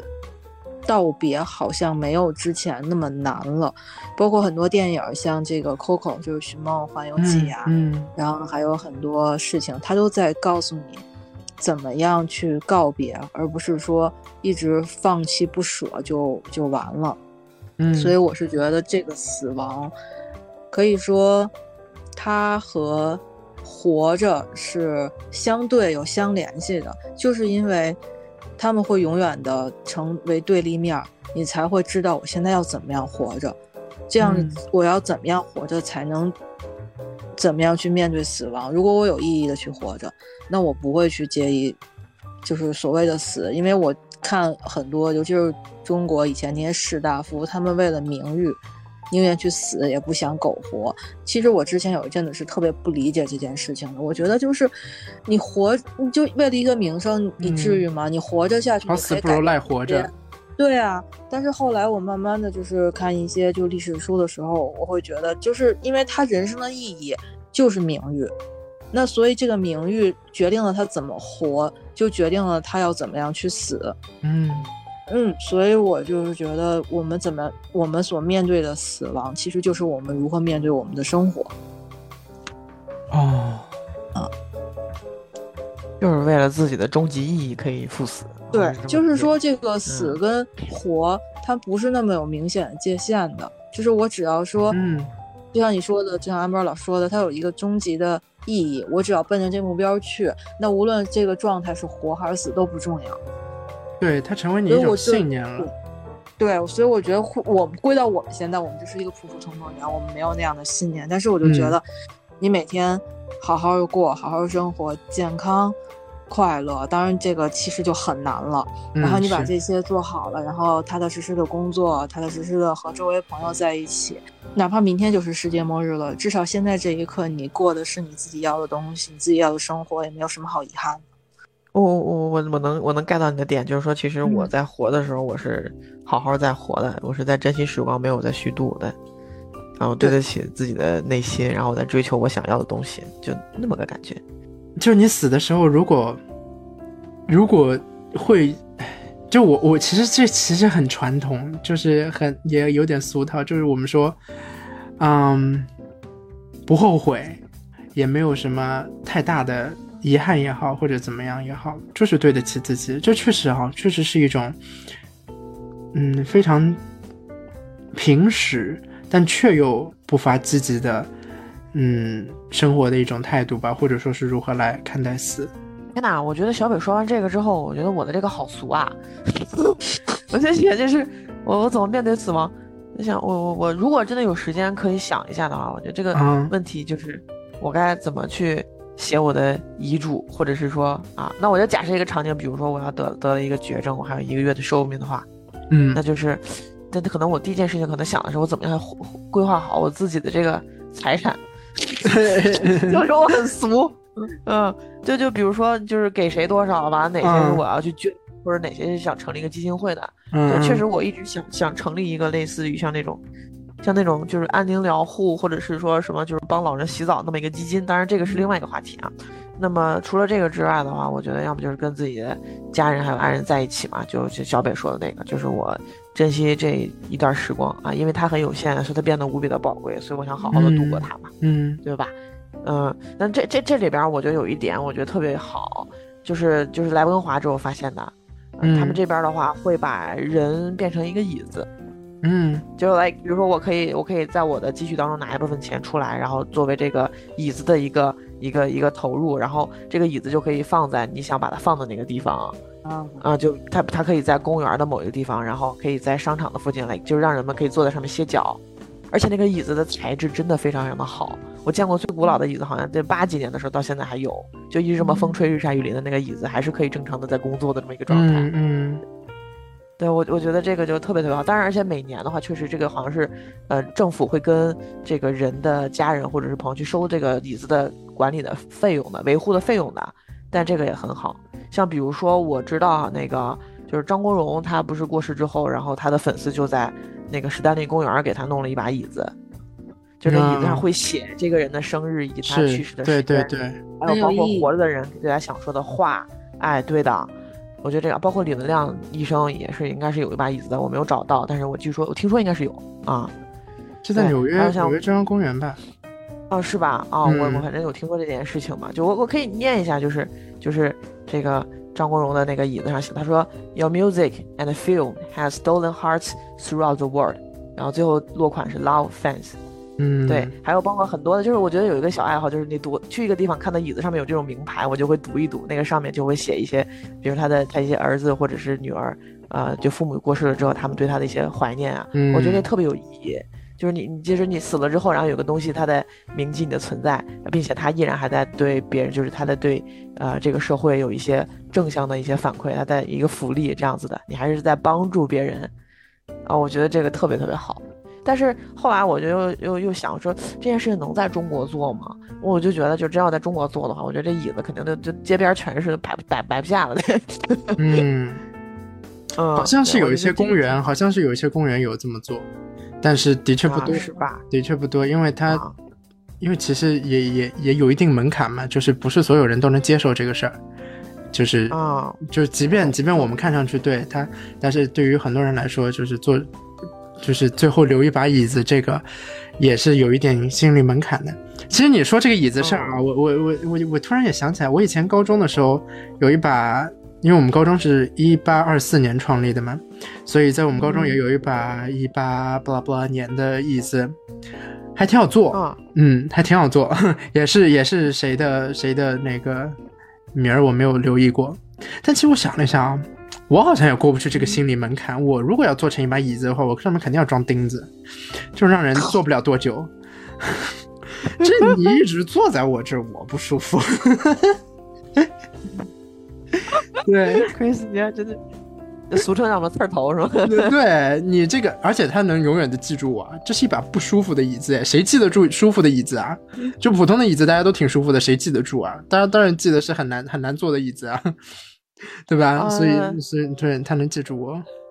我明白，Chris 讲，我就要别人记得我。我觉得这跟跟那个之前说的那个叫什么，那个那个《寻梦环游记》里面，嗯，对吧？还有包括后来那个那个就是梅姐也是，就说她说这个这个她都不确定歌迷是不是记得，但现在还也还记得啊。对，嗯该记得总会记得，因为曾经那么闪耀过嘛，对不对？对，嗯，我觉得稍微稍微有点刺，反而更好，更好被人抚摸吧。我觉得比起、那确实，我觉得，对，本来就是那个，嗯但是但是就是回答这个问题啊，我我原本我原本我原本想说的是向死而生，就是向死而生听着非常积极，然后嗯然后后来又想了一下，好像我们也没有办法不向死而生嘛，就是因为我们现在也不是嗯古代的士大夫也好，我们也不是要列贞节牌坊的那个那个嗯那个寡妇也好，我们都都都没有这样的一个使命了，没有这样一个传统约束跟束缚了。嗯，好像好像对于自己的生命来说，必然的面对终点，我们也只有去向死而生。这听起来有点无奈，但是这又是一个使然，对不对？呃，我在我在很多年前写过一篇文章，那就是一篇很不重要的文章，叫做“觉得自己不幸是一件很正常的事情，但你得活到死”。就因为我当时在参加电影节吧，上海电影节，然后我看了一部电影，叫做《夜空总有最大密度的蓝色》，我会推荐听众朋友们去去找来看看这部电影。这部电影其实一般，不怎么好看，嗯但是但是这部电影呢，对这部电影呢，非常的丧，非常非常的丧，是来自东京的那种边缘的男女的那些故事，然后它的整个画面的切入点啊，然后整个电影的镜头啊，都是很固定且非常狭小。就整个整个电影给你的感觉就是像廉价食堂给你上的蛋花汤是用热水冲泡的，就可能那个碗也没有洗，就大概是这样一种感觉。就是我后来就是小小的思考过，你想在不管是日本还是中国台湾地区，对于这个孤独，呃对于这个嗯幸福，他们都冠以什么小确幸啊之类的，就是有一些有一些专有名词了，去去形容，好像是比较惯常的日常，但是这些日常呢，对于我们这种普世价值来说，又不是我们所认为的一个幸福的人生，你知道吗？就像他们，嗯，他们去说小确幸，小确幸难道不是一种自我说服吗？对不对？因为你明明连幸福都不知道什么，你只能说小小的确定的幸福。就是我觉得对于大多数人来说，其实像小北说的那个，过一个健康的生活，因为小北也说了嘛，什么过一健康的生活，然后呃，就认真的工作，然后过好自己每一天，是一件已经是一件困难的事情了。嗯那我觉得，嗯，就是更多的人，像哪怕不是我们亲眼见证的，但我们也都知道，生活总归是特别困难的，就是你永远是关关难过关关过，然后关关还得过，对吧？所以说，像像那个天空总有最大密度的蓝色，在电影里边，他就会说，它里边有句台词说，反正我们都会死的。我我在想，就是一个都市的男女青年，在怎样一个消极的情况下，才会说出这种好像半个身子都已经进火葬场的这种话？然后呢，他他整个他整个描绘的那个情形，就是像日本这样的一个国家，有核辐射泄漏，天天地震，还可能要火山爆发，好不安。他整个就是不安的一个状况。然后包括说新闻里边可能会突然报了说啊，今天新干线不开了，为什么？因为有人跳轨了。就他的整个社会的压力，整个社会的氛围给你的一种是，好像过得不幸，好像一点都不幸福，这件事情是正常的。那我觉得回到我们这个问题，就是如果当我们知道自己的人生不一定过得那么幸福的时候，我们还期待死亡吗？还是说死亡它会变成一种解脱，对我们这样一种不幸福的解脱？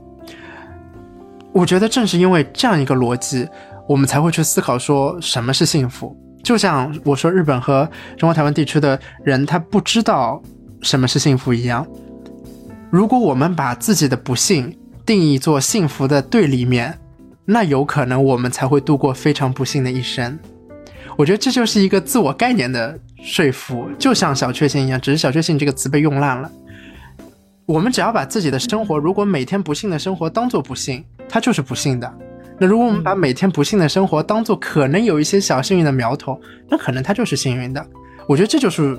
我如果来面对死亡的时候的一个看法，我就会觉得死亡这件事情是不幸的，因为它它它是让我的生命终结，我不能再说话，我不能再表达，我不能再做我自己想做的事情，吃，我到现在都想不到我最爱吃到底是什么东西，去吃这些东西。可是如果面对面对死亡这件事情，死亡这件这件不幸的事情终将到来，我有没有可能把死亡看作是一个幸福的终点？也就是说，我现在度过的每一天，我都尽可能的认知到它是一件幸福的事情。嗯对，就是你讲这个，我就突然间想起来，就是我前两天在某平台上看过一张照片儿，它是三个人，然后绑着两个骷髅一起照的相。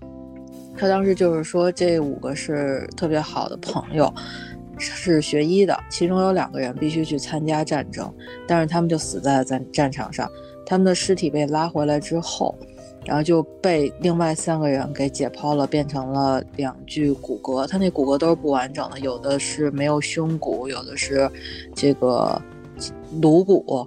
就头盖骨什么的都已经缺失了。但是他们就五个人，就就就说五个人吧，还就是站在一站成一排，然后三个人架两具骨骼，照了一张相，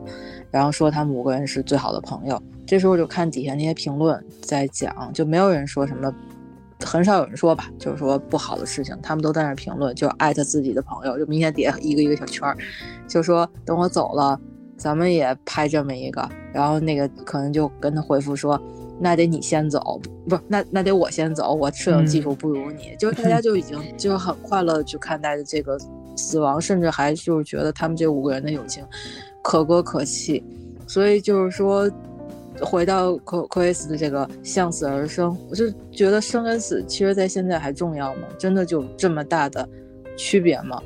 就是我们现在世界相隔这么远，比如说我是多少年前啊？应该得三四年前吧，最后一次看见 Chris，到现在一次都没有见过。那这个对，就是有时候我就想，那人死的情况下跟这个区别是什么？区别就是我现在没有办法跟他对话，嗯然后时间上可能也会更久一些，但也是见不到面，所以就是没有太太就说没有心不不必说像曾经那种样子对死亡那么看重吧，放轻松一点儿。然后把一切事情都归结为我们终将逃避不了的自然规律。嗯，我我还想提一嘴，这又是一个没有什么关系的事儿了。啊，呃，就是我从去年开始会午睡，因为可能年纪大了，然后，然后我午睡的时候就会就跟很多互联网上人讨论，就是睡一觉起来突然天黑了。然后就会觉得怅然若失，就是好像自己失去了对时间的掌控，然后一下子就天黑了，一天就要过完了。其实我还挺享受这个感觉的，就是我觉得一睁眼一闭眼，时间就过去了。啊，嗯对最起码这个时光就不那么过得很难的感觉，嗯是不是？对，他是感觉我也有过。对我我觉得还是我干的每一件事情它都有价值，哪怕是我在睡觉，哪怕是我在摸鱼，我在摆烂，我在躺平，可是时间在过去，时间在告诉我，我干的这些，我我在这段时间，这我在我在这些个，how to say that，我在这些个时间段里边，我是有意义的，我躺平了。舒服了，啊、但你补充了健康，对，啊。你知道不是在好多那个就智能手表上边，它都多了一项午睡，或者说什么短时间小睡，就说明它还是鼓励你这样做的，它还是有嗯。变好的。是，我 所以我觉得这这也这也挺有意思的。我我刚听了二位讲说，包括说我自己补充的这个对于死亡的看法啊，我我确实诚然的觉得说，哪怕死亡这件事情仍然是存在禁忌的，但是我们确实现在已经能够敞开很多来讨论这个话题了。我我我觉得这就跟这就是生活嘛，对吧？嗯所以说所以说我们才才才会愿意这么去聊。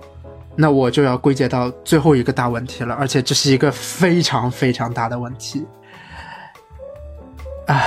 李诞说：“人间不值得，人间值得吗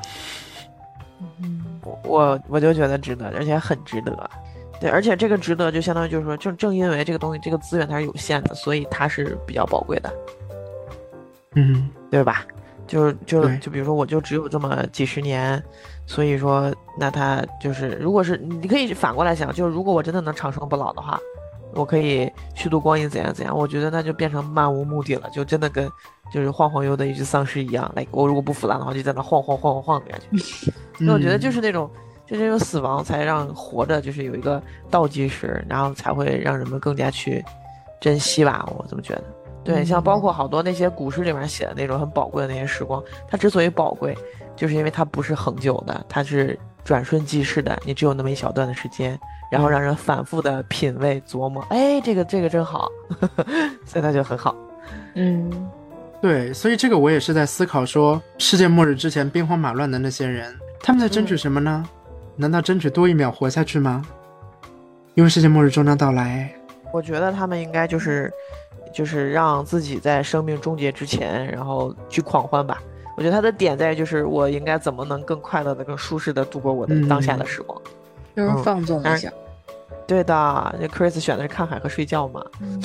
就有人选的打砸抢这种。哎呀，对所以所以这也就是说，不管是怎么选择，他们可能也会认为，嗯，在那个时候的人间还挺值得的，吧？对，嗯，确实，确实，我就是点反社会人格。小伟老师呢，如何看待这个问题？呃，作为一档正经的播客节目来讲，它一定是值得，正经，对，嗯嗯是值得。但是我就一直在想，我何德何能能代表所有人呢？就是我现在吃饱穿暖的坐在屋子里头跟你就是聊天，但是肯定有好多人在这个时刻在辛苦的工作，或者说有一些人可能连饭都吃不饱，然后包括有一些战乱的国家，我们每个人对这个生活到底值不值得，就没办法说以偏概全。嗯，但是我是觉得啊，无论说这个人间是不是值得，无论说像不像蛋总说那个，那他肯定是站在自己啊众所周知的那个原因上。那我们主要是不能让自己在人间迷失，因为每个人都有得到幸福跟追求幸福的机会。既然有这样的机会，你就必须得接受相应付出的代价跟失败。那其实也正是有这些失败，就是我们所谓的不值得，才能体现出，哎，就是说白说白了就是触底反弹嘛。哪怕嗯有一个小小的胜利，你都会觉得人间值得的，哪怕是一缕清风，一句，呃，你辛苦了的问候，你都会觉得值得。那如果说所有事情都是正向发展的，都是轰轰烈烈、愈演愈烈的，没有失败，你也感受不到说没有对比吧？那你也没有所有人都都特别客气，对你特别好，然后你所有都是成功，你感受不到失败，你可能也不知道这个值得的值得在哪里了。所以我就觉得还是得怎么说呢？就是正向的去面对所有的事情吧，就是不嗯迷失自己，然后让自己变得更好、更强大、更成熟、更成熟，让劣势变为优势的过程，才能更加体验到“值得”这二字。嗯，就还是要还是要经历一些事情吧，经历一些东西，对你才能够返还给你值得这个这。我就觉得值得，值得是一个过程的评价，嗯，不是一个嗯结果的评价。嗯，人间值不值得这件事情，好像我们也没有必要要等到世界末日的当天再来做出这个决断哈。我会非常感佩那些受过伤，人一手抱着猫，一手捧着画从火场里走出来走出来的人。嗯，就是对，这是一个奇葩说的议题，你是救猫还是救画？我觉得人类的双臂啊，大概就是上帝给最棒的礼物了，因为我们人会为一些皆大欢喜，会一些完满的结局去做一些无法预料的努力。所以说，当我们付出这样的努力的时候，就像小贝说的，它就是一个过程，那它可能就会让我们发觉，在人间还没有覆灭之前，找到值得作为答案，而值得也永远是世界末日之前他最无辜的答案。嗯对，我觉得 Chris 发言，嗯，又升华了我们。总结了，嗯，对，All right，太好了，完美，那就是让我们大家一起 一起一起期待世界末日吧。不知道不知道什么时候到来，反正嗯嗯，最好最好还是通知一下我，我可能不会告诉别人，但最好通知一下我，给我打电话也行。啊啊，对 对，你记得跟我俩说一声。可能可可能我会把他我他真的通知我的那天，我可能会把他当那个垃圾垃圾电话挂掉。这个神经病怎么可能光给人挂了？问你你哪位？哎呀反，诈骗，对，但是哎呀，不知道不知道，希望还是托梦吧。我还挺挺能记住自己的梦的，就是 托梦这个我还挺信的。说实话，我我是我是那种会闲的，就是去周公解梦的人，你知道吗？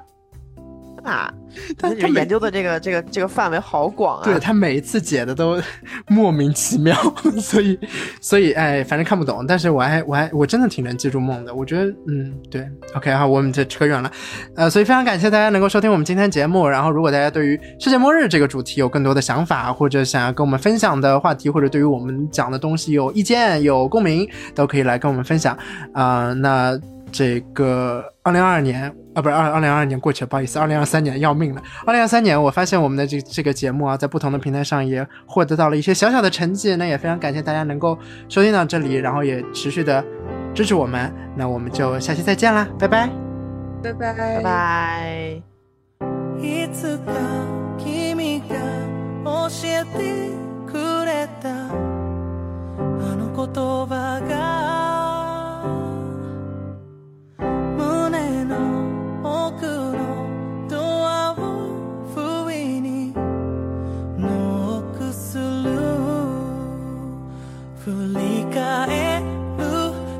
もなく何かに追われ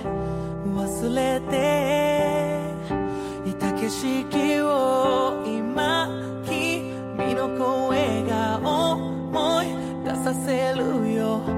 大丈夫。さあ始めよう。And it's the right time 歩き出そう。Yeah it's the right time